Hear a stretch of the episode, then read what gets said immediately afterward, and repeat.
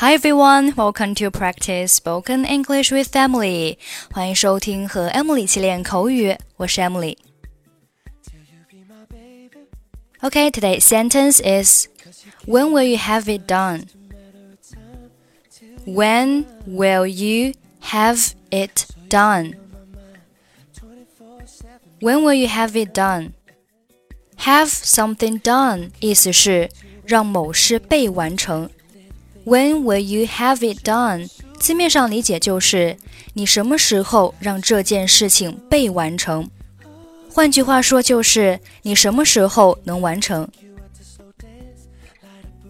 Linda，我想安排一下下周的工作会议，你能帮我拟一个草稿并做些准备工作吗？Linda，I'd like to arrange a work meeting next week. Could you help me draft a notice and make some preparations for it? 好的，会议哪天举行？Certainly. Which day will it be held? 星期二上午。Tuesday morning. 那会议开始的准确时间是几点呢？And what exact time will it start? 九点，nine o'clock。好的，我希望我完成后您能再检查一下。Okay, I hope you will check it over after I finish it. 你什么时候能完成呢？When will you have it done? 一个小时，我会把会议需要的材料也准备好。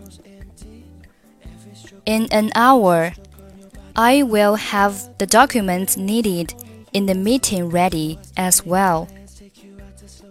你最好在四十分钟之内弄好，因为我一小时后还有个会议。Well, I am afraid that you have to limit it within 40 minutes because I have another meeting an hour later. 好吧，我尽量。Fine, I will try my best. Linda, I'd like to arrange a work meeting next week. Could you help me draft a notice and make some preparations for it? Certainly. Which day will be held? Tuesday morning. And what exact time will it start?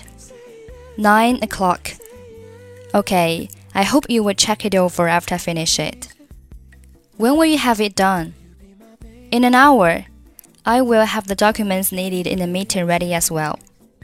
Well, I'm afraid that you have to limit it within 40 minutes because I have another meeting an hour later. Fine, I will try my best.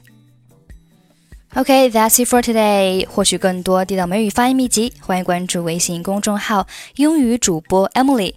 I'm Emily. I'll see you next time. Bye bye.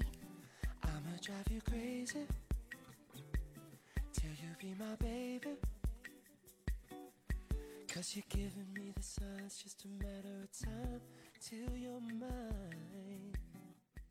So you stay on my mind, 24 7